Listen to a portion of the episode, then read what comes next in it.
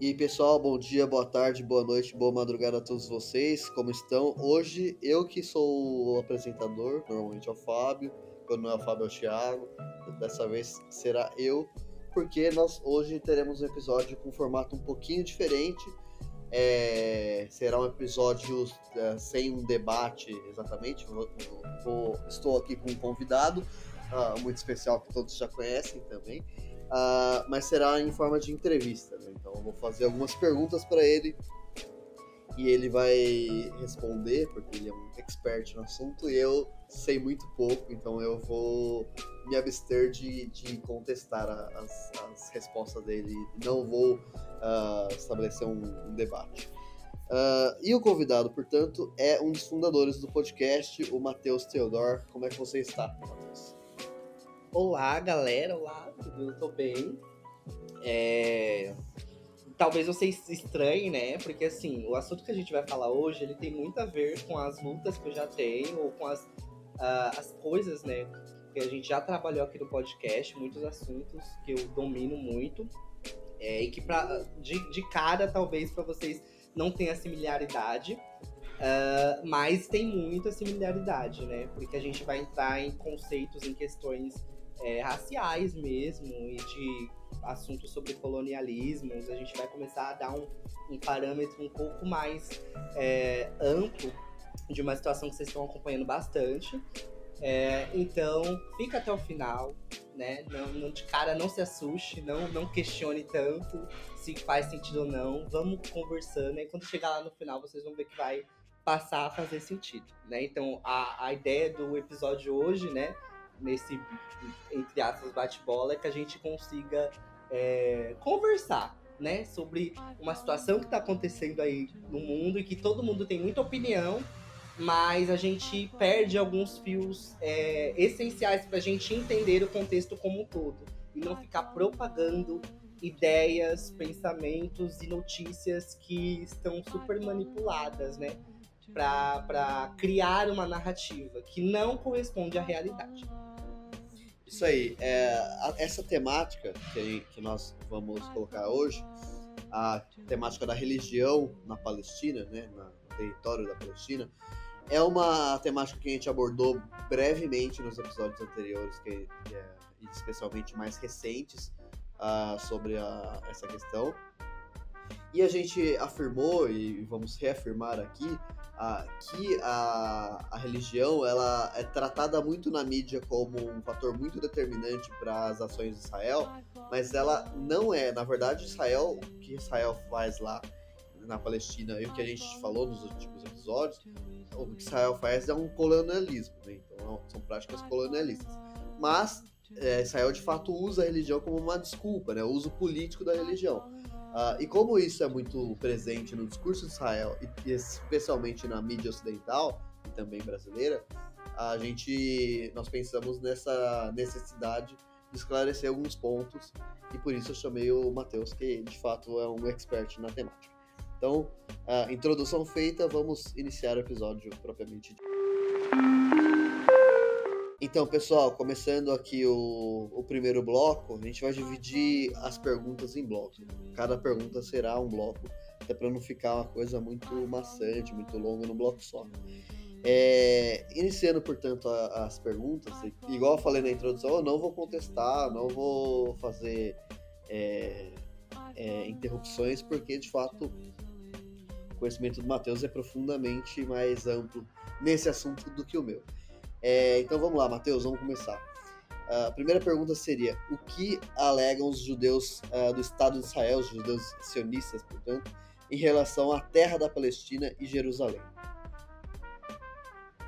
Bom, é, é, é, é essa pergunta é legal porque a gente tem é, informações diferentes aí, né, na, dentro da pergunta, né? Primeiro que a gente tem a questão dos judeus né? Então, vamos lá. Quando a gente fala de judeu, a gente está falando, né, do cara, da pessoa, né, que a gente está falando de uma ancestralidade, né?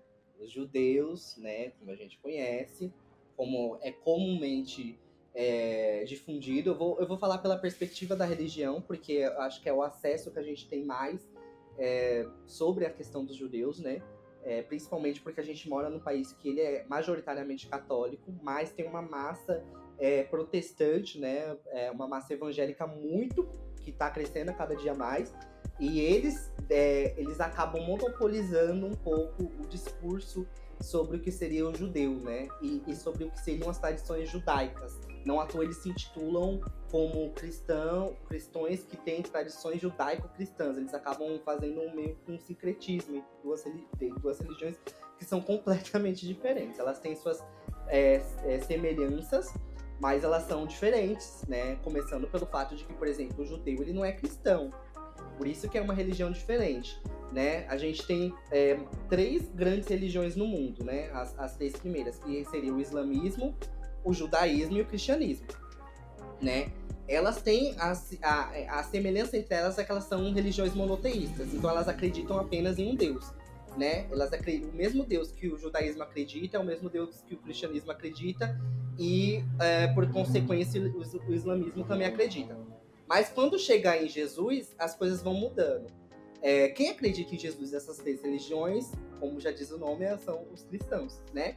São, é o cristianismo. Eles acreditam em Jesus, acreditam que ele é filho de Deus, acreditam na Santíssima Trindade, que seria Pai, Filho e Espírito Santo. Ou seja, três pessoas, porque o Espírito Santo também é uma pessoa dentro do cristianismo, dentro do, das religiões evangélicas, né? Dessa vertente evangélica. E, por consequência disso, a gente está falando de um Deus dividido em três, mas ainda assim um Deus.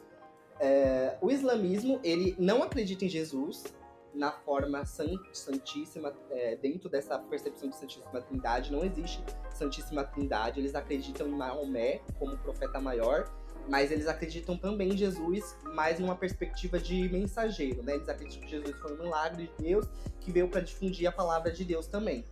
É, porque Jesus no cristianismo ele vem para expiar os nossos pecados, né? Então ele vem é, em forma como ele é dado na Bíblia, né, em forma de cordeiro, para se sacrificar pelos pecados dos homens.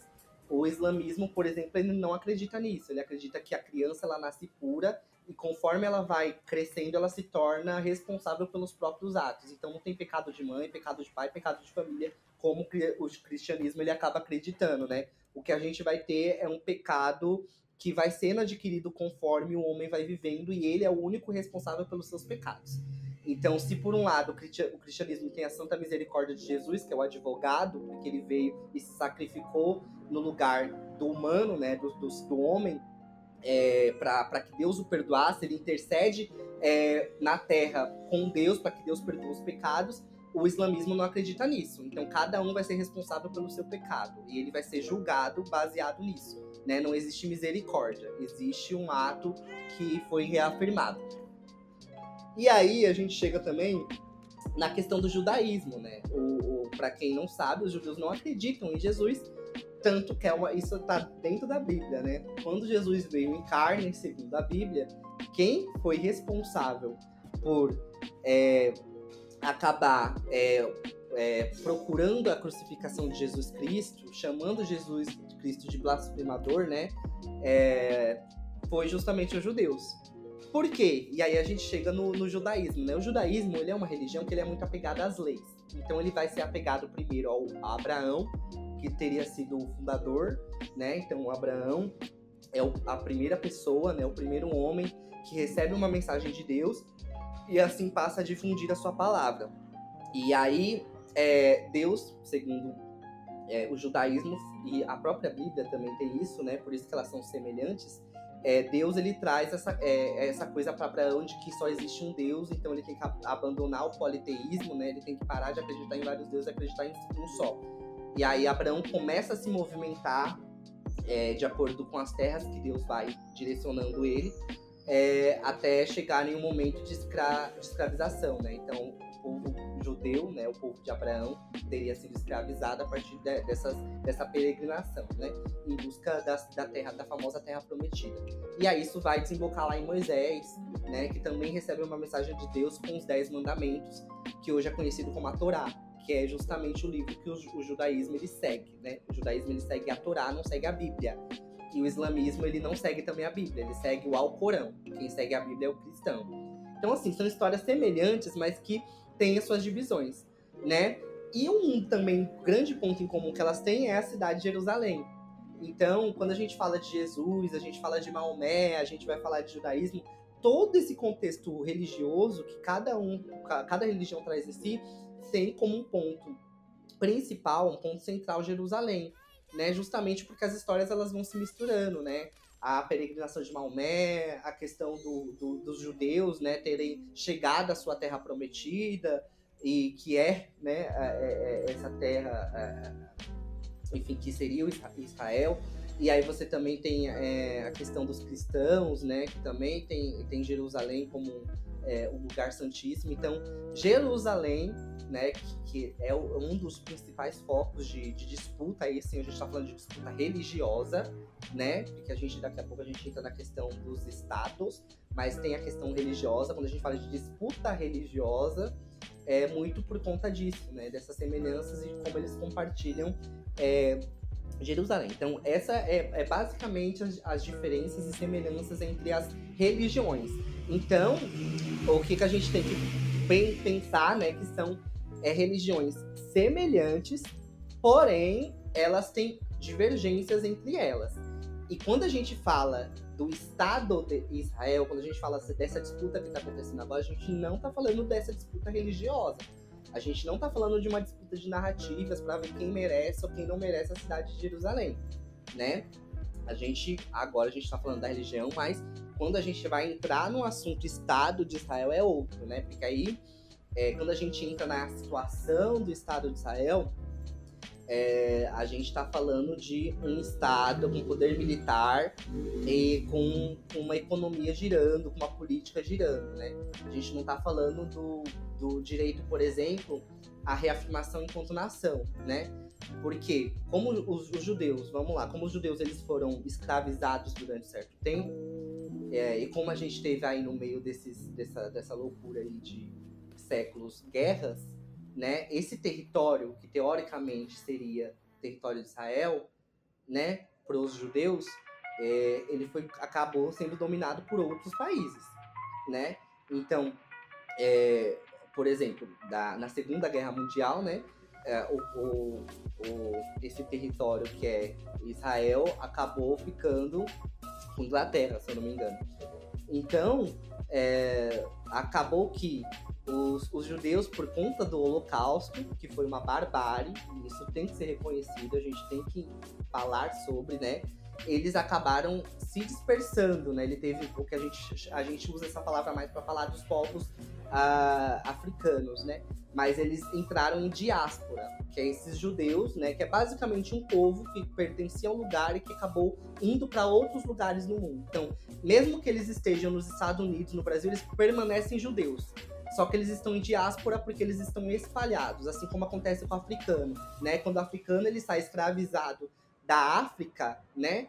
Do continente africano, não do país, do continente africano, né? Sempre bom lembrar isso ele entra em diáspora, porque aonde ele estiver no mundo, ele continua pertencendo à África. Ele é africano e descendente de africano. Só que ele está em diáspora. É o que aconteceu basicamente com os judeus. Eles entraram em diáspora, né? E aí. Então, Matheus, agora uh, iniciando esse segundo bloco, uh, vamos falar, vamos tratar dessa avançando nessa questão do, dos judeus, né, para diferenciar justamente os judeus, não colocar tudo, tudo num bloco só, né?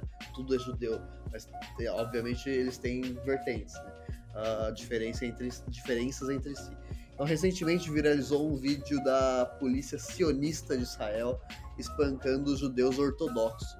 Então, aqui eu acho importante a gente diferenciar o que, que é sionismo e o que são os judeus ortodoxos, o que, que esses judeus uh, defendem e por que, que eles incomodam essa, essa vertente sionista que faz parte do Estado de Israel. É, então, é, quando a gente fala de sionismo, eu não gosto muito de usar os termos mais acadêmicos, né? Que a gente vai entrar em, é, em processo, como é que se instaura o sionismo, quem é que pensa no sionismo. Eu gosto de ser prático, porque eu acho que falta praticidade para entender esse conflito de Israel, né? As pessoas elas não entendem, elas não, elas podem até procurar entender o que é, mas elas não, elas não conseguem assimilar muitas coisas, né? É, e a gente tem que entender que dentro do Estado de Israel, você tem essa coisa de você ter judeus que são os chamados sionistas, porque o Estado de Israel é um Estado sionista, e você tem os judeus que são anti-sionistas, né? Aqueles que não acreditam nesse Estado sionista de Israel, né? E aí, vamos começar explicando o que é o tal do sionismo, né? É, como eu estava dizendo, né, a Inglaterra estava lá com as suas terras pós-guerra, que abraçava esse território que é, é, era Palestina, Israel, onde esse povo todo estava ali coexistindo. É, e aí, anteriormente à guerra, é importante a gente falar isso porque tem um, um detalhe aí que eu vou pontuar um pouco daqui a alguns segundos antes da guerra já existia uma movimentação dos judeus tentando recuperar suas terras. Né? Lembra que tem aquela questão religiosa da disputa por Jerusalém, né? Lembra que os judeus eles foram realmente escravizados durante muito tempo, tiveram que lutar muito pelas suas terras, né? Sempre houve uma disputa de terras pensando na questão dos judeus. É, alguns judeus começaram a se organizar é, pensando num estado de reafirmação enquanto nação. E aqui é que a gente começa a fazer separações, né? O judeu defender o direito, né, a questão da reafirmação da nação enquanto povo, né, da reafirmação de existência enquanto povo é muito importante, daí tem que ser defendido, porque a gente está falando de um povo que foi escravizado e que sofreu com o famoso antissemitismo, né? A gente está falando é, de, de racismo realmente, né? Não tanto é que se desemboca no holocausto mata milhões de judeus, né? E dispersa outros muitos milhões por todo o mundo, né? Então, eles têm todo o direito de reafirmação de nação. O que, que os sionistas fazem? Eles avançam um pouco o sinal nisso. Os sionistas, eles não querem apenas reafirmar o seu Estado enquanto nação. Não querem reafirmar os judeus enquanto uma nação que tem direito a uma terra, tem direito ao livre exercício da sua religião, como toda nação, né, como a, a, todos os povos deveriam ter. O sionista, os sionistas, eles se organizam para a construção de um Estado que tem poder militar, que tem política, não apenas social, né, mas econômica, e que tem um, um, uma percepção de, de, de, de se colocar acima do, dos outros estados também, né? Então, Dane-se se aqui moram outros povos, né? Como é o caso da Palestina, que a gente eu vou trazer para cá para hoje, porque é, é, basicamente isso, né? Dane-se se tem outros povos, tem muçulmanos vivendo aqui, se tem outras religiões coexistindo. A gente tem que recuperar é, o nosso, nosso lugar e formar o nosso Estado. E, né, voltando, trazendo à tona a questão da Inglaterra, qual é a conversa que existe nesse meio aí dessas negociações? entre Inglaterra e os sionistas. Porque a gente tem que lembrar isso também. Inglaterra, quando vai ganhar um território, ela não vai tratar sobre essa, essa devolução, entre aspas, de Estado, de território para os judeus, com os judeus. Com, eles vão tratar isso com os judeus sionistas, que é esses que têm a ideia do Estado, né? Da, da, da, da criação do Estado sionista de Israel. Que, que, que, qual é a conversa que existe, né? Israel quer quer ter esse Estado sionista, a Inglaterra pensa, ah, é, vamos, entre aspas, dar de presente para vocês esse, esse lugar, mas eles entram num acordo que é Israel, com seu poder militar e Estado reafirmado, né, é, vai tentar recuperar todos os seus territórios, porque é isso, né, a, a Inglaterra, ela conquista territórios, mas nesses territórios não, não são terras vazias é que o judeu sionista vai chegar lá e habitar uma terra que não era habitada. Você tem outros povos convivendo, né? Então, qual era o papel do sionismo nesse começo? A gente vai tentar conquistar o maior pedaço de terra possível com o menor número de palestinos, de muçulmanos e outros povos dentro. E aí a gente já entra numa lógica colonial de conquista e, e uma conquista que não é negociação né? Eu não vou lá negociar com os povos que já existem. Eu vou conquistar esse território com o menor número de, desse, desse povo lá dentro. E aí a gente entra na violência, né? Que é a questão da, da, da do, colonialismo, do colonialismo, trazendo a execução, a morte, né? Não se as pessoas que estão que estavam nesses territórios não iam entregar seus territórios de mão beijada. Não iam simplesmente chegar, ah, você tem um direito, você está com documento, toma sua terra. Não. Da mesma forma que os judeus estavam em busca de terra e estavam sofrendo com esse pós, né, holocausto, esses povos também estavam de, de, com terras que eles tinham até então conquistado. Então, o Estado sionista, ele já é criado, né, nessa, nessa negociação bizarra que a Inglaterra prometendo como se fosse um presente, né? Eu vou te dar uma terra. A revelia dos povos que já estavam ali, os palestinos especialmente, que estavam ali há séculos também. Exatamente. E que coexistiam com os judeus até então ali. Exatamente. Existiam os judeus cristãos e árabes ali coexistiam até 1948 naturalmente existia movimento sionista, mas não, não era forte o suficiente para um problema ali. Exatamente. Ou para uma disputa é, tão, tão violenta. violenta como essa. Porque o que a gente está falando aqui é de um plano mesmo. De, uma, de, um, de um plano de estabilização de um Estado, de criação de um Estado. Mas para a criação desse Estado, você tem que conquistar esses territórios. E é como, eu, né, como a gente disse, existiam povos coexistindo até então. E aqui a gente está entrando é, num, num, num, outro patamar, que é uma questão de subordinação mesmo, né? Você tem um, um, um, Estado que se acha superior aos outros, que acha que tem mais direito do que os outros, e que aí eu vou entrar no Holocausto. Se utiliza do Holocausto para isso, porque eles sofreram uma barbárie, isso é inegável, sofreram uma violência terrível, uma das maiores atrocidades da história. Porém, os sionistas se apropriam, apropriam desse, desse holocausto para justificar esse Estado sionista. Então, o que, que ele vai falar? Ele vai, ele vai, ele vai usar desse, dessa, dessa coisa do, do da, da conquista das terras como desculpa, é, como se fosse uma vingança como se fosse direito deles se vingarem, e eles usam isso até hoje, né? Que é o tal do direito à defesa, como se eles tivessem o direito, realmente eles tinham, mas os sionistas eles entraram em outros meandros, de reconquistar esses territórios, né? Então eles usam do holocausto pra, e do, do tal do antissemitismo, né? Desse racismo contra os judeus para entrar neste lugar. Né? Então eu estou entrando nesta terra porque ela me pertence, porque sofremos um holocausto, porque é, e se você disser que não, você está sendo antissemita, você está, está. É o racismo, né? É mais uma vez você querendo repetir as atrocidades do Holocausto. É o tal do direito à defesa, como se eles tivessem sido atacados e tivessem o direito de se defender. Foram atacados. Mas quem reafirma esse direito de defesa totalmente distorcido são os sionistas. São esses judeus que acreditam que eles têm que fazer, um, criar esse Estado soberano de Israel e que ele comandará acima dos outros, né? Como se os palestinos, como se os povos árabes, a galera que já estava ali coexistindo também não tivesse direito ao seu pedaço de terra, né? Que também foi conquistado e não foi com rosinhas e acordos, né? Então a Inglaterra faz esse acordo bizarro com os sionistas maluco e abandona também o barco, né? Entrega para os sionistas, fala, ó, estabelecer o, o Estado, vão atrás do território, conquistem, desbravem. Né? E aí você tem a Europa, até hoje, né, o Ocidente apoiando toda essa loucura dos sionistas. Né? Então, quando a gente fala de Estado de Israel, é isso, a gente não pode confundir coisas.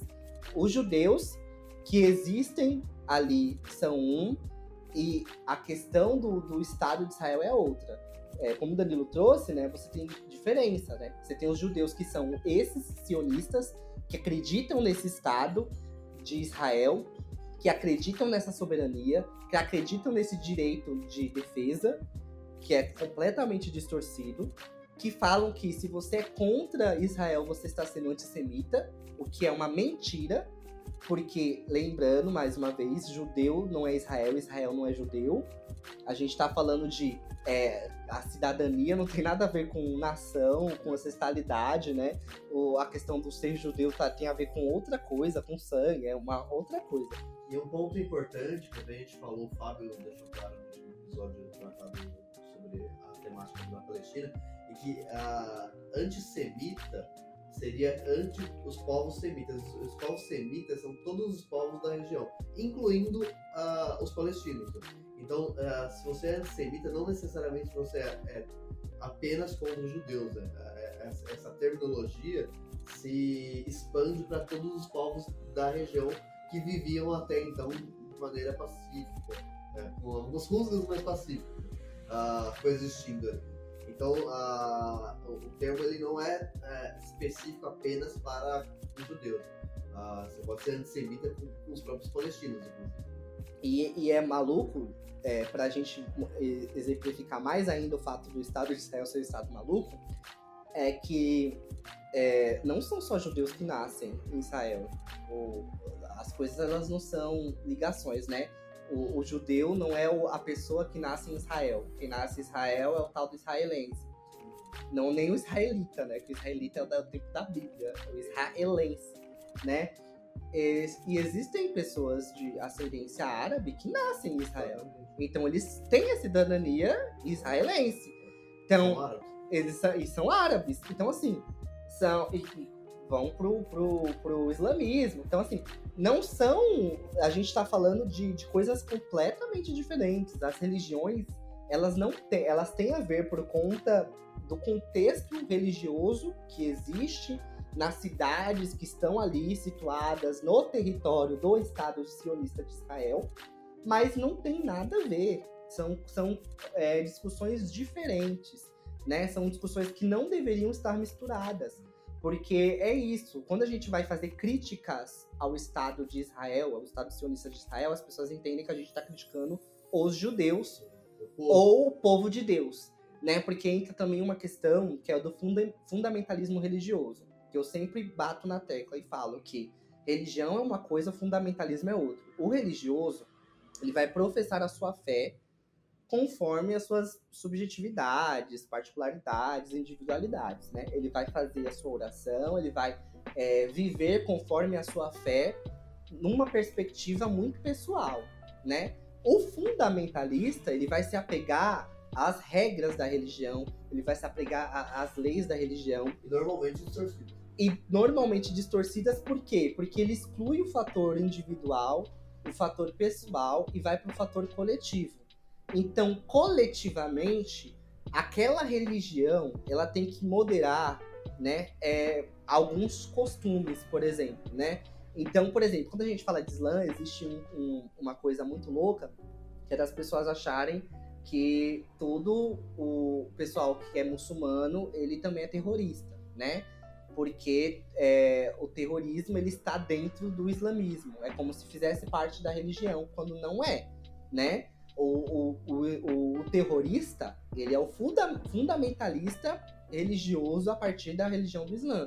Assim como, por exemplo, os negros eles foram escravizados, porque fundamentalistas religiosos, né, a partir do cristianismo, modificaram a Bíblia para justificar, é, é, para poder escravizar povos negros, né? Através da maldição de Cã, que eu já contei aqui, né, que é a questão do povo africano pela Bíblia modificada pelos fundamentalistas ter, é, ter essa maldição onde Abraão amaldiçoou os filhos, né, é, Cã, e falando que a descendência de Cã seria é, ia ser ladrona, ia roubar, ia matar, ia fazer tudo que não presta, e, a, é, e aí de Cã entendem que nasceu a África, né? Então, todos os povos africanos são amaldiçoados e são é, voltados, eles têm que ser escravizados por conta disso. Então, são os fundamentalismos religiosos espalhando as mentiras. Na Ásia e no subcontinente indiano, existe uma disputa fundamentalista entre hindus e budistas. Existem grupos fundamentalistas budistas que propagam violência. Isso é, é, é pra, num primeiro olhar, é muito contraditório, né? Porque a imagem budista e também hinduísta que se tem são pessoas extremamente pacíficas, que meditam o tempo inteiro, né? mas existem fundamentalistas que distorcem os preceitos uh, desses, dessas filosofias e, e, pegam em armas e se matam entre si, né? um contra o outro, até se explodem. São fundamentalistas que distorcem a, a, os preceitos originais e budistas, né? Então, você, é, esses, esses, grupos fundamentalistas, existem em todos as, os pensamentos uh, teológicos, né? não, não só no, no Islã. Uh, o Islã fica mais famoso porque estamos influenciados sobre um, uma mídia, um, veículos de comunicação ocidentais que possuem um, uma predisposição a exaltar o cristianismo e, e, e desenvolver preconceitos em cima de isla, isla, é, do Islã, enfim.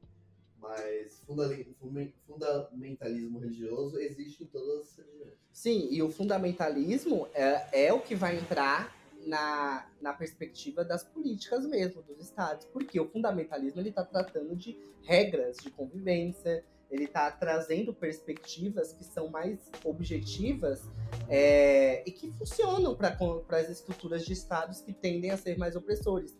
Como a própria Índia, por exemplo, que tem aquele sistema de castas, né? Onde você tem os, os brahmanes, você tem o, o pessoal das castas maiores, que eles podem ser médicos, eles podem ter muito dinheiro, enquanto lá embaixo você tem os Dalits, que são os intocáveis. Não pode nem tocar, senão você vai ser amaldiçoado por conta do sistema de castas que está muito intrínseco dentro da, da, estrutura do Estado e que acaba criando uma, uma desigualdade social. Então, assim, você, a gente está falando de, de desigualdades que são estruturais também. Então, a religião, quando ela é fundamentalista, quando ela é levada para o lado fundamentalista, ela vai ela vai criando esses mecanismos para o Estado, que já é opressor por, por, pela sua estrutura, se tornar mais opressor ainda e alcançar mais violências.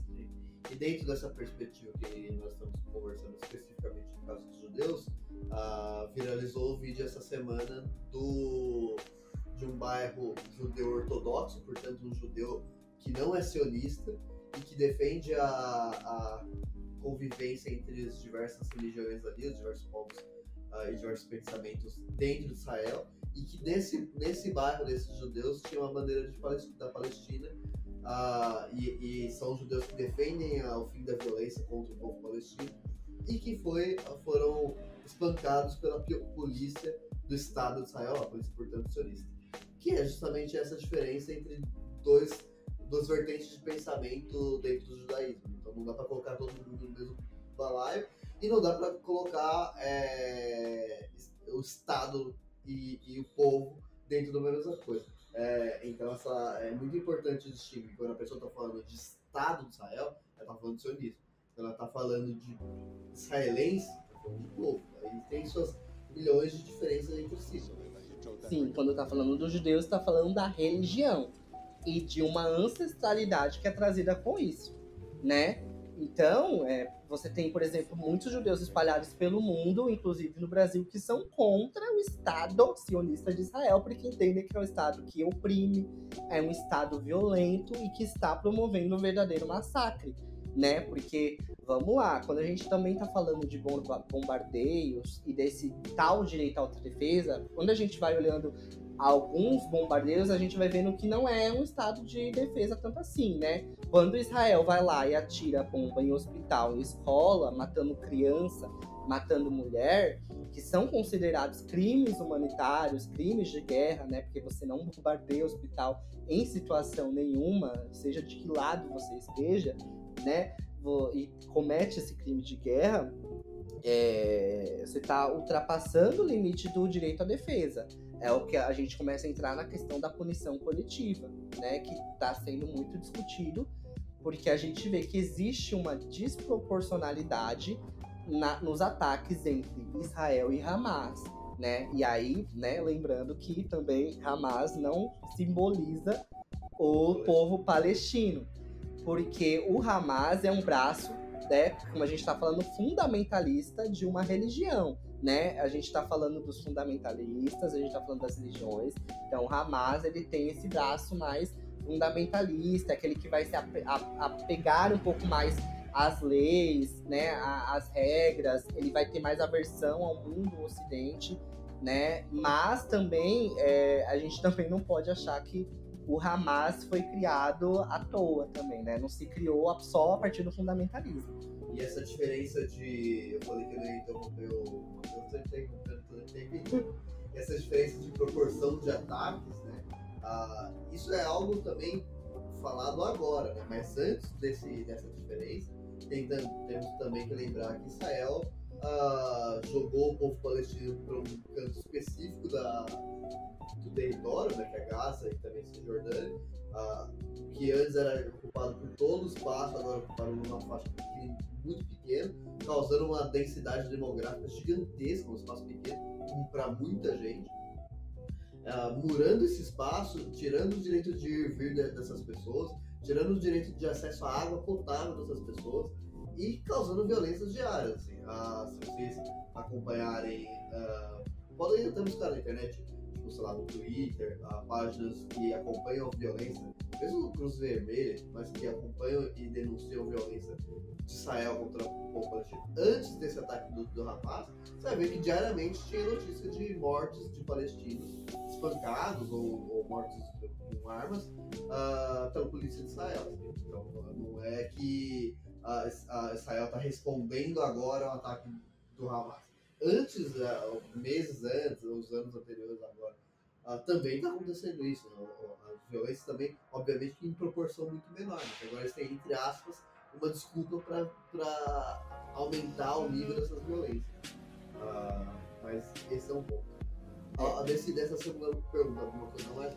É, e aí é, tem uma página citando isso que se chama Monitor do Oriente no Instagram, que ela é muito boa.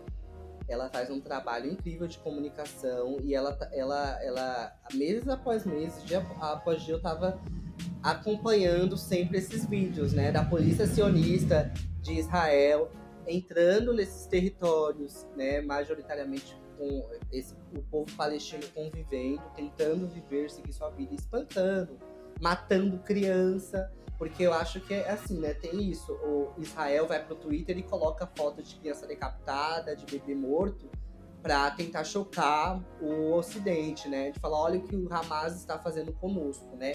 O que também não é justificável, obviamente, né? Degolar criança é uma barbárie do mesmo jeito. Mas ele vai muito no sentido de, olha como somos inocentes e estamos sendo atacados né? E no monitor do Oriente a gente via dia após dia criança desaparecendo, porque a polícia de Israel, polícia sionista de Israel ia lá, sequestrava a criança e matava, é, pegando pessoas com deficiências para espancar, alegando. Teve um vídeo muito famoso, inclusive no monitor do Oriente, que é a polícia sionista de Israel, um policial é, individual ali, né? Tendo uma ação individual que ele vai até um cadeirante, um PCD, e ele acusa o cadeirante de abuso sexual contra uma mulher. E aí a família vai intervir, obviamente, porque não é só um cadeirante que tem uma questão de, de né, tá paraplégico, mas ele também tem uma certa demência. Então, como é que ele abusou da mulher? Como é que ele foi, ela foi abusada? Ele nem se mexe da cadeira, ele nem sai da cadeira, ele, ele depende de tudo, de todo mundo para todos. Então você tem essas arbitrariedades acontecendo, você tem mulher sendo espancada, você tem os judeus antisionistas sendo espancados como demitores. Então, assim, a, a polícia sionista de Israel, ela é muito violenta, ela é muito agressiva. Então, assim, quando a gente fala de Hamas, a gente se sente chocado pelo terrorismo, porque o terrorismo ele tem uma, um momento certo para acontecer. Ele não é sistemático a todo momento. Ele, obviamente, ele, ele pega um, ele quando ele conquista um território, ele vai, ele vai é, trabalhar no rigor mais das leis, né? Ele vai estabelecer as leis conforme esse fundamentalismo religioso e vai fazer seus julgamentos assim né? Não é aquela coisa que a gente via antigamente, inclusive é bom citar, né? Porque a gente está falando de, de, Oriente, Ocidente, né? Os, os, evangélicos do Brasil tendem a fazer uma defesa muito enfática é, do, do, povo de Israel, né? Do povo sionista de Israel, né? Do Estado sionista de Israel, ao mesmo tempo que faz essas críticas ao Hamas, ao mesmo tempo que você tem governos, por exemplo, que se estabeleceram como religiosos, como o, o governo antigo, né? do Inominável, e que é, tinha uma, uma relação, inclusive de presentinhos, né? Muito, muito próxima dos países árabes. Países esses que degolam né, os cristãos, que realmente cortam cabeça de cristãos. E que eles não falam nada, né? Então, essa violência dos países árabes, quando tem uma relação com o governo que se estabelece como religioso, tá tudo bem, tá tudo certo, né? E isso não, isso não, não é trazido à tona. Agora, quando o Hamas ataca o Estado de Israel, que eles levam para esse lado religioso como se o Hamas é, fosse esse demônio lutando contra um povo estabelecido até então como um povo de Deus. Era isso que eu ia falar para encerrar essa, esse bloco, né? De que é, a religião, a religiosidade, esse fundamentalismo, ele se confunde muito aqui no Brasil também. Porque entendem, como eles entendem Israel como terra prometida a partir dos olhos da Bíblia, eles esquecendo que existe o judaísmo, esquecendo que existe o islamismo, né? Eles se apegam muito a essa questão da promessa, eles acham que a guerra que está acontecendo entre Hamas e Israel é uma guerra santa, né? Uma guerra que é, Israel está travando pelo povo de Deus, pensando globalmente. Então, no mundo todo, todos os evangélicos do mundo estão sendo defendidos por Israel, por isso eles têm que defender o Estado de Israel. O que não existe. Como a gente está explicando aqui, é tudo política, é tudo sobre territórios, é tudo sobre fundamentalismos dos dois lados. Então não, não, não é o Estado de Israel numa autodefesa porque ele está defendendo a terra prometida por Jesus, por Deus, por seja lá qual santo que seja, né, conquistada por Josué, sei lá quem. Não tem nada a ver com as histórias contadas na Bíblia. Tiveram muitas pessoas com quem eu conversei, amigos progressistas até, que quando eu ia falar sobre as questões históricas desse conflito, me traziam a Bíblia como parâmetro. E eu ficava muito revoltado porque eu ficava, gente, não é a Bíblia. A Bíblia tá contando a história da religião, né? Dessa coisa religiosa. A, a guerra que existe ali não é religiosa. Ela envolve a religião porque a gente tem uma disputa de territórios que são tidos como sagrados por essas religiões, mas não é uma guerra religiosa. Não usem a Bíblia como parâmetro para tentar compreender o conflito. Vocês não vão conhecer. Até porque se fosse para usar livros, então tem que usar a Bíblia, o Alcorão e a Torá. Né? Você tem que pegar os três livros das três religiões que estão disputando um território, pensando, né, se limitando à ideia religiosa. Mas não, não tragam a Bíblia, não vão ler a Bíblia achando que vocês vão descobrir tudo o que está acontecendo com Israel e com Hamas através da Bíblia. Vão estudar história. vão ouvir o podcast para entender o filme da história, as questões históricas, materialismo histórico, tudo isso. Não embarque nessa loucura que muita gente está embarcando, inclusive pessoas de esquerda, pessoas tidas como progressistas, que eu acho um absurdo, assim. São os limites da social-democracia. Exatamente. Inclusive, dentro de Israel, vamos lá, né? Agora, para fechar mesmo, dentro do Estado de Israel existem disputas políticas. E você tem esquerda do, de, do Estado de Israel.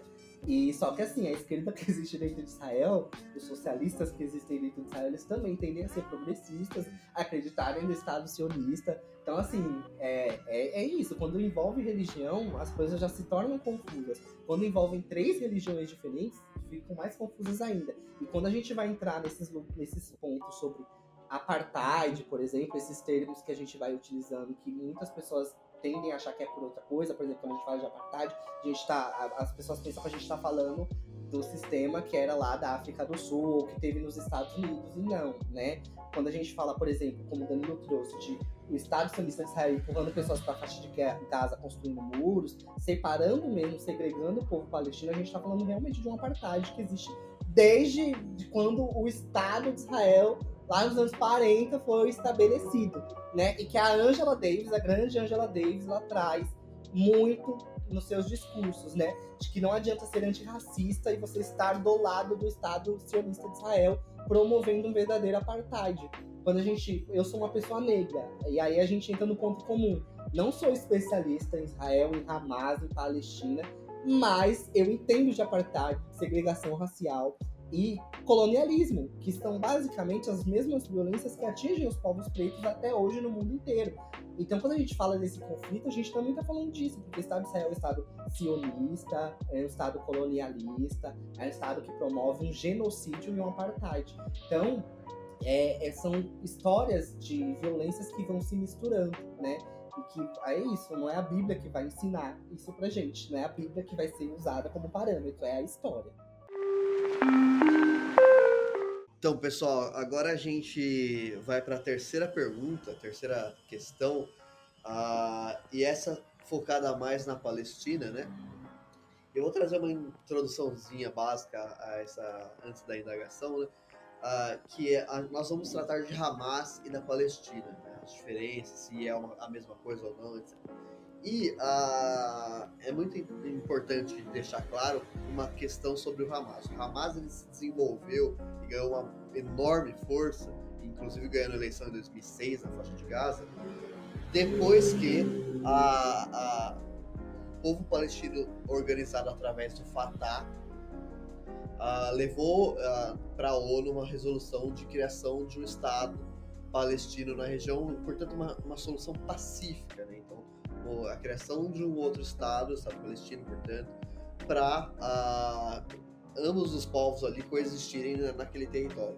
E o mundo inteiro votou a favor, como a gente falou no, no último episódio, o mundo inteiro votou a favor, menos Israel, naturalmente, e especialmente os Estados Unidos da América, que é quem dentro da ONU tem poder de voto. E então o mundo inteiro votou de um jeito, uh, Estados Unidos votou sozinho ali de outro e por conta do, do, da, da, enorme do enorme poder que tem na ONU, os Estados Unidos ganhou né, a, a votação é, e vetou essa solução pacífica. E como consequência, é algo óbvio, assim, não vamos romantizar a história. Como consequência, a, o povo palestino viu que tentamos resolver no, da maneira pacífica, o mundo inteiro se uniu a nós, mas um país não, não deixou. Então a gente vai, vai nós continuaremos sendo colonizados aqui. e consequentemente a, a raiva, né? Então, consequentemente, a violência passou a a passar, passou a passar foi um pouco redundante, passou a, a existir ali e de fato ao desenvolvimento da força do Hamas na região, a ponto de ganhar a eleição em 2006. Né? Ah, mas novamente, é importante não romantizar a história, é importante entender o processo. Né? Eles tentaram resolver de maneira pacífica, ganharam apoio do mundo inteiro e os Estados Unidos não deixou. Então, os Estados Unidos também têm uma parcela de culpa. Além disso, ah, quando o Hamas surgiu, o Estado sionista de Israel bancou o desenvolvimento, bancou financeiramente o desenvolvimento do Hamas, porque eles entendiam que era necessário, é, era importante dois grupos uh, palestinos disputarem o poder entre si, uh, para dividir, né? Portanto, porque eles estavam todos em, ao redor uh, do Fatah. Portanto, o, o, o Hamas também ele é um filho do sionismo, né? Então é muito importante deixar isso claro. Ele não é algo, ah, nossa, um movimento maléfico que surgiu no mundo. Pelo amor de Deus. Né? Não, não, não vamos estudar a história dessa maneira.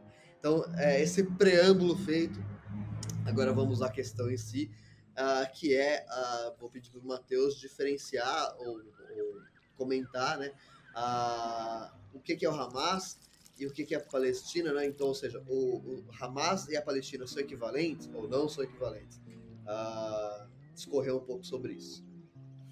É, então, como o Danilo trouxe, né? O Hamas ele não, não, é, não é a Palestina. Ele é, é como se fosse um partido a partir desse fundamentalismo que é religioso, né? Porque a gente está falando de que você tem um povo palestino que está sendo oprimido há décadas, que está sofrendo vários tipos de violências sistemáticas e que não tem como responder à altura.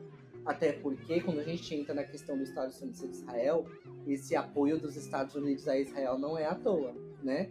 É, assim como o apoio da Europa não é à toa. Você tem muita, é, muitas questões econômicas, políticas mais armamentistas também, né? Já que, por exemplo, os Estados Unidos têm um, um certo interesse nesse conflito entre Israel e Hamas, porque quem fornece as armas para Israel lutar é justamente os Estados Unidos, né? E violência por violência, tanto o Estado de Israel sionista como o Hamas, eles são, eles cometem barbáries, né? Então eles podem ser é, é, equalizados, eles podem ser igualados nesse sentido da violência. Como eu trouxe no bloco anterior, a questão é que o terrorismo, por envolver um certo fundamentalismo religioso, porque aí sim a gente, quando a gente fala de terrorismo no sentido mais comumente conhecido, que são desses povos do Oriente, né, é, contra os povos do Ocidente, né? Não queria citar o país, mas os Estados Unidos, muito especificamente, que as crianças, quando elas estão envolvidas nesse contexto fundamentalista, é, acho que isso passa até no filme do Borat, né? Tem uma, uma parte de um vídeo que eles pegam da, das crianças, né? De um vídeo real de crianças lá da, da, do Oriente Médio, né? É, como se estivesse no ambiente escolar sendo ensinadas, né? De quem é o seu ódio, dos Estados Unidos, quem você odeia, os Estados Unidos, é, quem você quer destruir, os Estados Unidos. Então, existe realmente uma cultura de ódio que é perpassada e não é à toa, né? De geração a geração, dentro do, do fundamentalismo pra, pra, contra os Estados Unidos, né? Mas por conta dessas atrocidades que os Estados Unidos também cometem, já que é um país imperialista, colonialista e por aí vai, né? Então, é, é, é, isso, o Hamas ele pode ser igualado ao, ao, ao Estado sionista de Israel, porque eles ambos cometem atrocidades. Só que o terrorismo ele vai acontecer de uma maneira mais ordenada, coordenada, porque eles não têm o mesmo poder militar que as nações com que eles estão é, que eles estão querendo criar um embate têm.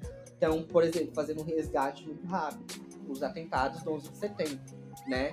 Eles acontecem de uma maneira coordenada, então vários aviões são sequestrados, eles se chocam contra as torres gêmeas, onde um ano antes já tinha tido um atentado terrorista no estacionamento, né, das Torres Gêmeas. Então já era um lugar visado porque simbolizava o poderio é, do imperialismo americano, dessa nação que é muito capitalista, então estadunidense. estadunidense. Então você está atacando o coração financeiro dos Estados Unidos, né, na, na ilha de Manhattan, né, em Nova York. Então, é, vejam, são vários simbolismos, né? Então você ataca o, o, o o coração financeiro, você coordena sequestrando aviões, então você toma controle também do espaço aéreo, né, fazendo com que eles não consigam também é, ter o, o, o time de defesa, né, porque se você tem vários aviões sequestrados, a Força Aérea dos Estados Unidos não, não tem como jogar um monte de caça para sair abatendo todo e qualquer avião que esteja no ar. Eles têm que entender qual, quais aviões foram sequestrados. Existe uma estratégia, uma logística militar grande para você conseguir revidar esse ataque, né? Então eles já fizeram tudo de caso pensado, estão coordenadas, né? E também porque eles entendem que a partir do momento que eles morrem, porque o terrorista, ele não tem a perspectiva de que ele vai sair vivo do ato terrorista. Tanto é que às vezes eles colocam bombas e se explodem justamente porque é isso, eles entendem que eles, eles entendem que eles estão sendo estão funcionando como mártires, né? É como se eles estivessem morrendo pela libertação do seu povo a partir desse fundamentalismo religioso.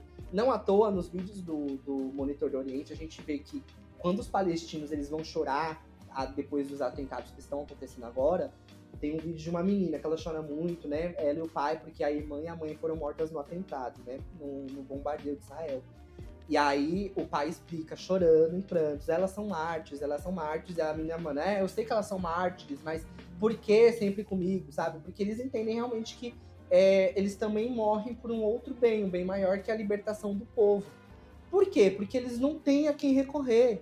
Porque, como o Danilo trouxe, se tem uma votação na ONU, o mundo todo vota a favor, e os Estados Unidos, com poder de veto, veta a resolução, o, o povo palestino para e fala: quem recorrer? Quem que eu vou buscar?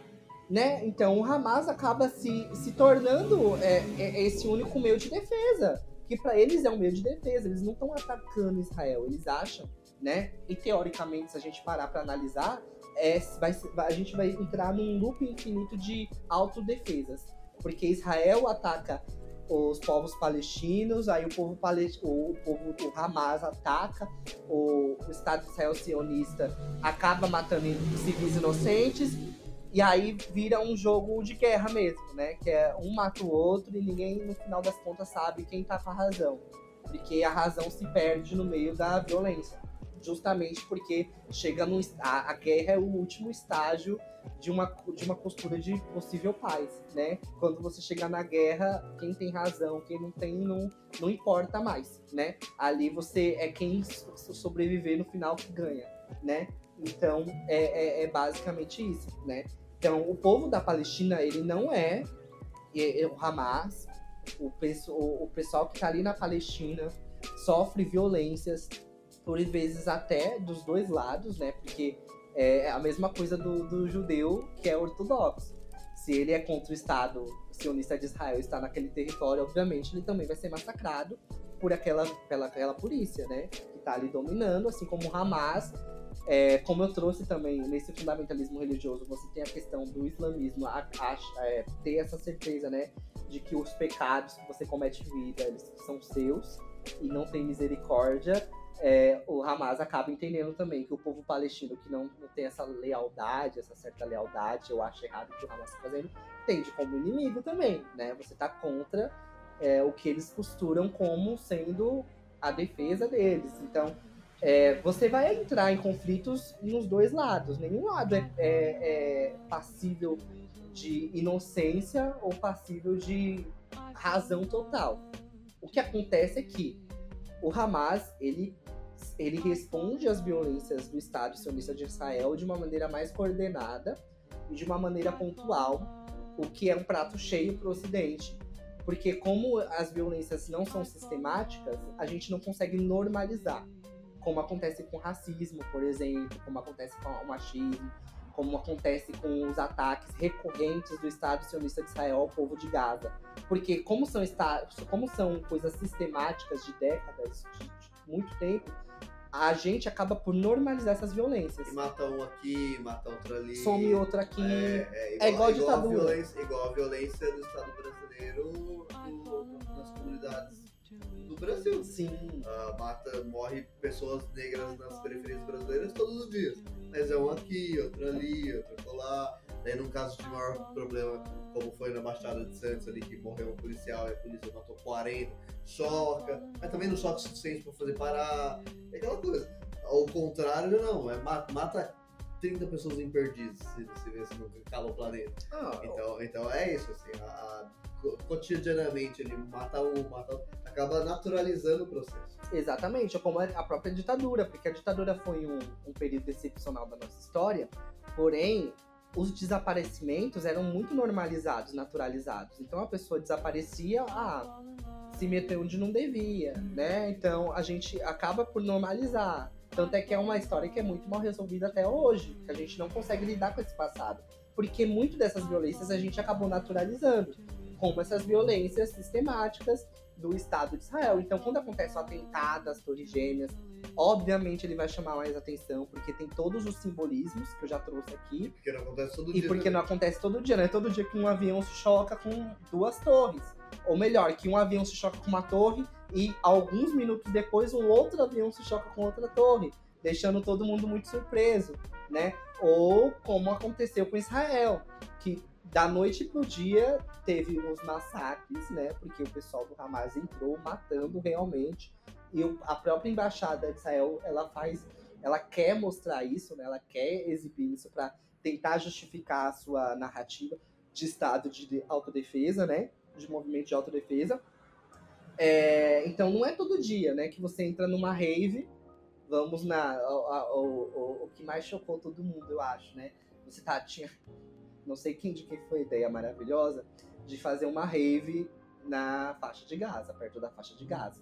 Uma zona de guerra, em que pessoas do mundo inteiro foram para fazer, inclusive o pai do Alok estava lá, né, para tocar nessa rave, né? Não sei que ideia magnífica de quem foi, né, de vamos fazer uma rave no meio de uma zona de guerra, né? E uma coisa, abrindo um parênteses aqui, quando eu era da igreja evangélica, era contado com muita naturalidade nos púlpitos que todo morador de Israel, todo cidadão israelense né, do Estado sionista de Israel tinha uma arma.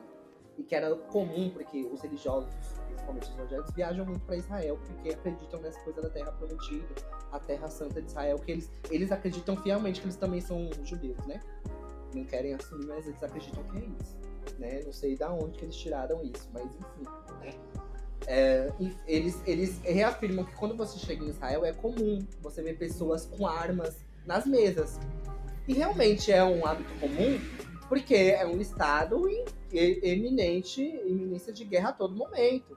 Porque você tem esse estado sionista de Israel, que, que é muito é armado até os dentes, não é à toa, e você tem esses, essas células terroristas. Você tem o Hezbollah, você tem o Hamas, então você nunca sabe quando que pode acontecer um bombardeio e estourar uma guerra. Então é comum que as pessoas andem armadas, já ajudando a normalizar ainda mais esse estado de violência que as pessoas acham normal, mas eu não acho. É como o Rio de Janeiro, por exemplo, que você tem os, os policiais que andam de fuzil.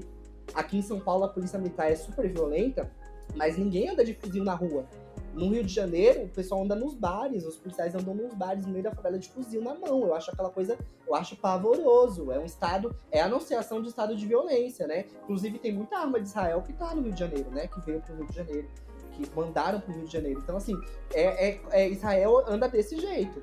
Então, assim, eles naturalizam esse estado de violência. Então, era muito comumente contado nos cultos de que você chega no Israel, ah, tem arma para todo lado, é normal que as pessoas almoçam com arma no, em cima da mesa, comem café com arma em cima da mesa, porque você nunca sabe quando vai ter um ataque, quando é que você vai ser bombardeado, enfim. Então, são todas essas questões. Né? Então, não tem como a gente achar que Israel é esse estado de terra prometida e que a Palestina é o Hamas, que o Hezbollah representa os povos árabes, que o Egito é, tem um pacto também com Hamas ou Hezbollah, porque também tem essas, essas coisas, é, tem essa cultura árabe. Né? E também a gente não pode achar normal que os Estados Unidos têm esse poder de veto tão grande, né? Que a, a, os países que se aliam com os Estados Unidos são países santos, né? Como Israel, inclusive, né, na, teve uma votação por um cessar-fogo proposto para o Brasil e que os Estados Unidos e Israel votaram contra. E o, os Estados Unidos, com o poder de veto, vetou.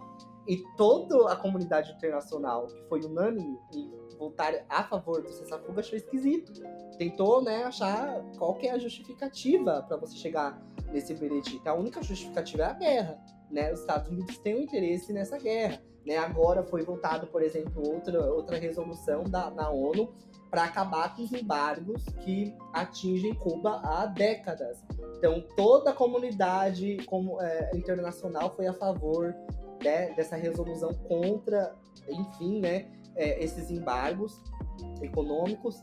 É, Estados Unidos, Israel e a Ucrânia voltaram contra, né? E aí a gente chega mais uma vez e entende, entende que é uma coisa sistemática, né? E aí a gente entende que isso é uma coisa que eu posto muito e não é à toa, que na guerra não tem santo. Não existe santo na guerra.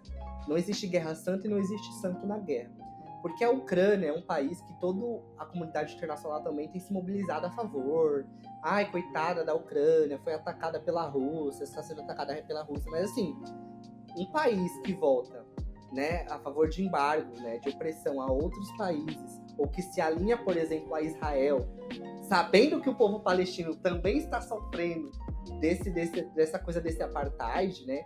Sendo a Ucrânia um país que se coloca nesse lugar também de, de estar sendo atacado no seu território, que eles têm direito, é, é meio hipócrita, incoerente, contraditório, não, não, faz o menor sentido. Então, assim, a gente entende que não existe santo na guerra, existem intenções, intencionalidades, que não, não são nada religiosas, né? O próprio presidente, presidente não, o primeiro-ministro de Israel, né, o Benjamin Netanyahu, há 350 mil anos no poder daquela múmia, né? É uma múmia praticamente, tá ali imperando no, no, negócio, não larga do, do osso. É igual o Putin, né? Tá sendo investigado por corrupção, né?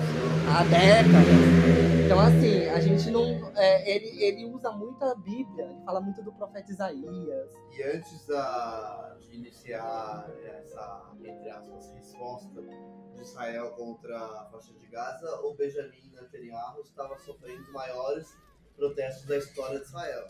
Ele, ele também tem interesses com, com o conflito e manter esse discurso, também interesses pessoais. Porque antes a batata dele tá bem, bem assando. Então, o, o, essa, essa, situação tira o foco dele. Então, para ele é importante manter, manter, manter para fazer a popularidade dele crescer. Né? E quanto mais violenta a resposta, melhor. É. Então, por exemplo, ele tem dado muitas entrevistas falando que ele quer exterminar o Hamas. Só que, voltando lá ao que a gente conversou no começo, né? Exterminar o Hamas, pensando no Estado sionista de Israel, não é só exterminar a célula terrorista Hamas. É a Palestina. É a Palestina porque qual é o, o, o, objetivo principal do Estado sionista de Israel? Recuperar seus territórios. Os territórios que eles acham até então são deles, pertencem a eles, com o menor número de palestinos dentro. Então, a gente está falando de extermínio. Você vai pegar essas pessoas para mandar para outro país? Não, você vai matar todo mundo. Você vai entrar matando, né? Então, a gente está falando de um risco de genocídio eminente. Que agora estou vendo um movimento maior, até por conta da internet. Eu acho que a internet ela melhorou, ela tem essa coisa da comunicação.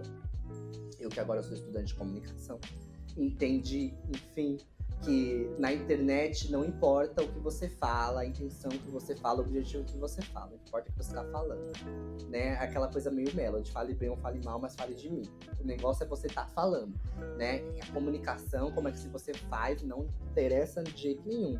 A pauta que vai ter, o lado que você tá, não interessa. As pessoas elas têm que estar tá falando. A comunicação na internet é relevante a partir do momento que você fala, independentemente do que você está falando. Então, isso traz um poder muito grande para a internet, né? É, que antigamente tinha o, o, monopólio da comunicação era da TV, rádio, enfim. Agora a internet ela domina, então a gente consegue ter um mínimo de difusão de outras informações para além do que a mídia internacional hegemônica distribui pra gente, que é pintar o Estado de Israel como um Estado legítimo, um Estado que está apenas no, na sua defesa, que o Hamas, né, ele é, um, é, ele é a Palestina, o Hamas, ele faz, comete verdadeiras barbáries, ele comete mesmo, mas Israel, como Estado, comete as mesmas coisas e até pior, porque ele tem um poder de, de, de militar muito maior do que o Hamas. Então, assim, você tem é, é, essa coisa da, da, da, da, hegemonia, mas que ela é um pouco quebrada na internet. Então, eu tô vendo, por exemplo, mais artistas se mobilizando, né? Mais mídias um pouco mais é, tentando puxar também, recuperar um pouco do que os pessoal do os palestinos sentem mesmo, né? De, de, dessa ausência de, de informações e de cuidado com o povo palestino, né? A faixa de Gaza ficou sem água, sem luz aí durante dias, ninguém falou nada né? Então, assim, existe um, um movimento também que a gente vê que a internet dá mais legitimidade a algumas vozes. Nesses últimos dias, a, o governo do, da Bolívia rompeu relações com, Israel, justamente denunciando os crimes de guerra, e o governo da Colômbia, do Chile e da Jordânia uh, retiraram suas, suas embaixadas do Israel.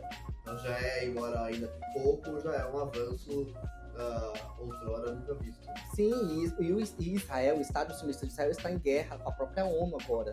Porque um secretário de Direitos Humanos de Nova York pediu demissão denunciando não só o Estado de Israel, mas também a própria ONU, dizendo que não poderia trabalhar num, num lugar, numa instituição, numa organização mundial que tem, tendo como primórdio a defesa dos direitos humanos, é, conivente com os ataques que Israel está fazendo ao povo palestino, que ele classifica como tem que ser classificado como genocídio. Né? Porque não é mais um. É isso, Israel usa muito desse direito de autodefesa, mas a gente está falando de vingança coletiva, né? De punição coletiva. Israel está se aproveitando dessa situação que o Hamas é, acabou criando, né? Pela resposta que ele deu também a essas violências é, recorrentes de Israel, ele está se aproveitando para colocar em curso o seu objetivo do seu governo sionista desde os primórdios de quando o Israel foi estabelecido como Estado, que é essa limpeza étnica, que é essa soberania. todo o povo palestino como se fosse terrorista.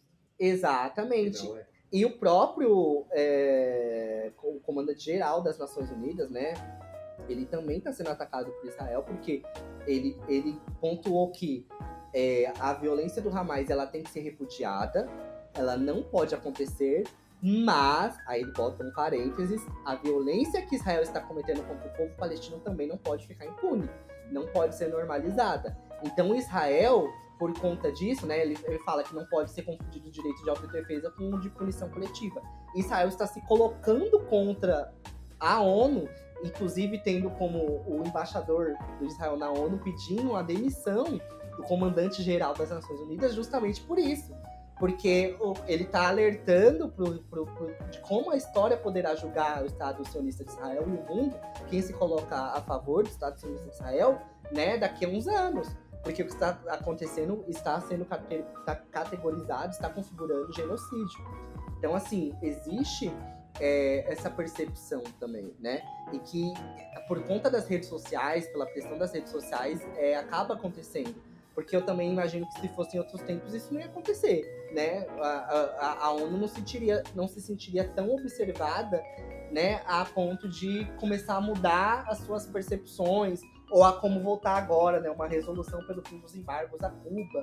Então, assim, já é um movimento também de pressão de rede social, porque a comunicação agora ela não é ainda é hegemônica na maioria dos lugares, na maioria dos países, a hegemonia nunca vai ser quebrada enquanto houver capitalismo e né, essa, esse acúmulo de riquezas e poder na mão de poucas pessoas, poucas famílias, no caso das, das comunicações, mas você ainda tem uma difusão melhor de informações na internet. E, consequentemente, a pressão ela aumenta dos dois lados, seja pela hegemonia, seja pelas narrativas mais independentes que mostrem esse lado. Então, é, é, isso, Hamas não é Palestina, Estado de Israel não, não representa judaísmo, os judeus são outras pessoas, o judeu sionista é um, o judeu ortodoxo é outra, Hamas e Hezbollah não são a mesma coisa, os povos árabes também são muito diversos entre eles mesmos, e os Estados Unidos só estão tá interessados com a guerra. Ele não está nem aí para ninguém, seja para o judeu ou para o povo da Palestina. Então, pessoal, agora nós vamos para as dicas culturais. Uh, eu tenho uma só, sinceramente, uh, que é também. Em, o Matheus falou bastante em internet, em, em, rede social. Eu vou trazer esse ponto também, que, como o Matheus falou, né, a, a, os veículos de comunicação tradicionais, né, seja TV, rádio e tudo mais, e, e quando eles ocupam também a internet, trazem uma visão bastante pró-Israel, em sua maior parte das vezes. E, e, bastante distorcida, né? Então há uma manipulação da, da informação muito, muito evidente. Tal qual, por exemplo, é em outros conflitos também, a questão da Ucrânia é bem, bem fácil de perceber isso também. Então a gente, eu, eu, busco, eu busquei aqui pensar numa solução na internet. Então na, no Twitter, no Instagram, tem uma página que é da Federação Árabe Palestina do Brasil, a FEPAL. E eles trazem conteúdos, tanto educativos, né, de, com, com especialistas e tudo mais, uh, tratando essas questões, então, para combater esse preconceito, combater a desinformação histórica e tudo mais, mas também trazem denúncias uh, de vídeos gravados na Palestina, na faixa de Gaza, uh, que, que não saem nessas, nesses veículos de comunicação ocidentais e latino-americanos. Então, assim, eu, eu recomendo, acho uma página excelente, mas deixo a, a, o aviso também que existem alguns conteúdos de violência, né? então, que mostram pessoas que foram bombardeadas. Então, uh, vejam com um certo cuidado, não, não, uh, que vocês verão vídeos de violência também. Tem vídeos educativos, tem uh, material bastante didático, tem material com especialistas, acadêmicos e tudo mais, especialmente árabes, claro mas também tem violência, mas uma violência que, que, a, que a TV e, e esses veículos de comunicação mostram uh, sempre favoráveis a Israel, aí tem mostrando uma realidade também que esses veículos de comunicação não, não mostram. Porém, fica ressalva que são vídeos violentos, então se, se a pessoa for mais sensível a essa, essa, esse tipo de conteúdo, não veja, claro, ou pulem, não sei. Uh, no Instagram ainda tem os avisos, né? No Twitter já não tem aviso, já é direto. Então, se, se a pessoa for mais sensível, busca no Instagram ao invés de no Twitter. Mas de qualquer maneira, é uma página que desnuda bem essa, essa questão atual. Da minha dica cultural, só isso. Bom, a minha dica é para mantermos o, o, o, assunto ainda em, em questão, né? É, é, é, no YouTube, né? Tem uma uma mulher incrível que é a Sabrina Fernandes, né? Ela tinha um canal no YouTube, um projeto que ela encerrou agora, mas que tem muitas informações sobre isso, que é o Tese 11. Né? No Tese 11 tem um fio com vários vídeos super didáticos, explicados de maneira fácil, né? não, não é muito acadêmica, sobre esse conflito, né? a questão palestina. Então coloca lá no YouTube te, é, Tese 11 Palestina, vocês vão ver que tem vários vídeos, ela vai explicar o que é o apartheid né, na Palestina, o que é o sionismo, o antissemitismo, ela vai é, explicar como que o Estado de Israel ele foi criado, né? Basicamente o que, que a gente já falou aqui, mas de uma maneira mais aprofundada e com mais detalhes, né? E com mais referências, né? Não só de, de pensadores é, é, é palestinos, né? Mas também de pensadores, por exemplo, judeus que não são sionistas, né? Não os antisionistas. Então, e ela também ela foi para a Palestina há uns anos atrás. Ela produziu também um documentário muito legal, Então, assim, a gente tem muita informação sobre Palestina, né? Pra gente entender que a Palestina é isso, essa guerra não é santa, não, não usar a Bíblia, né? O Benjamin Netanyahu, acabei de olhar aqui no Monitor do Oriente, tava dando uma olhada para ver as últimas notícias. Ele declarou guerra santa contra Gaza, né? E citou a Bíblia, então ele, ele também se apropria muito disso que é uma loucura, né? Porque, como eu disse, o judeu ele segue a Torá, não segue a Bíblia. Como é que o Benjamin Netanyahu não cita a Bíblia? Sim, né? Loucura, loucura, loucura. Né? E as pessoas elas acreditam. Então, lá no Tese 11 você tem vários desses, desses tem muitos vídeos sobre esse tema e que é bom vocês irem lá e pesquisarem, né? Pra gente não sair na internet, como eu disse, o que importa na internet é o que a gente tá falando, independente do que seja, mas como a gente, nós somos pessoas responsáveis, eu compreendo que todos aqueles que escutam o podcast são pessoas extremamente responsáveis, que a gente busca as informações corretas, né? E a, a gente tem que entender que nessa guerra a gente não tem que escolher um lado. Em uma guerra a gente não escolhe lados, né? A não gente, é futebol. Não é futebol, porque a gente vai ver pessoas morrendo dos dois lados. A gente tá falando de vidas de gente morta, de civis, mas a gente tem que saber também o que a gente defende.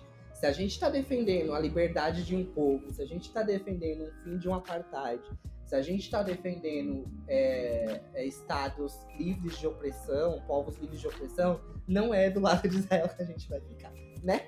E como pessoa negra, né, como pessoa que sofre o racismo, é, como pessoa que entende o racismo estrutural, eu, por consequência, né, me compreendo como alguém que é, tem a questão palestina como uma bandeira, né? Eu sou a favor da Palestina livre, porque eu acredito que se o povo palestino não for livre, a gente não vai chegar nenhum tipo de solução, né? Não tem essa coisa de dois estados, de não sei o quê. Antes da gente passar para essas pautas inteiras, a gente tem que falar da liberdade do povo palestino. O povo palestino precisa ser livre, né? E sem a opressão do Estado sionista de Israel, sem esse apartheid, né? Então, é isso. Pesquisem busquem informação, não é porque tá na internet que é verdade. E é isso. Quem é muito sensível, como o Danilo é, trouxe, não vai pro Twitter, vai pro Instagram, porque tem filtro, o Twitter não tem filtro. Alguma coisa ou outra tem filtro, mas quando é muito finalizada, mas é raríssimo. Só se a pessoa que estiver criando a aplicação, ela... Ela sinalizar, né? Ó, não, cuidado. Sensível, mas é. quase nunca vocês vão ver isso. A Até no Instagram, às vezes, passa. Mas assim, pesquisem, busquem, porque não tem como também a gente ficar do lado de um Estado cometendo um genocídio, né? Então a gente tem que ter muita responsabilidade também e também não entrar nessa onda delirante. A gente pode ser louco também de achar que são coisas que é guerra santa, porque aí a gente está se igualando aos fundamentalistas do Hamas, a gente está se igualando ao pessoal do terrorismo, porque eles também acreditam nessas, nessa guerra santa. Eles não matam porque eles são sádicos, é, monstros, né? A gente tá na época, saiu da época do Halloween, monstros assassinos em série. Não. Eles têm uma justificativa, que pra gente é loucura, obviamente, mas que pra eles faz sentido que é esse fundamentalismo religioso. E se a gente entra nessa, quando a gente vai tratar da questão de Israel, então a gente também acaba legitimando um fundamentalismo religioso. Então, né, a gente tem que ter o, o discernimento, a coerência e o discernimento. E é isso, espero que vocês busquem e descubram, para além daqui, esses assuntos todos. Isso aí, pessoal. A gente encerra aqui esse episódio. Eu espero que vocês tenham gostado. Queria agradecer a participação do Matheus. Ele é da casa, um dos fundadores do, do podcast. Então, portanto, sempre que quiser, não precisa nem pedir autorização para participar, só, só falar, eu quero participar desse episódio e bora. Então, espero que vocês tenham gostado e aqueles recados sempre, se quiserem enviar e-mail, recado no, no Instagram, fiquem todos à vontade, são todos bem-vindos. E é isso. Beijos, abraços e tchau. E, e Palestina livre. É isso.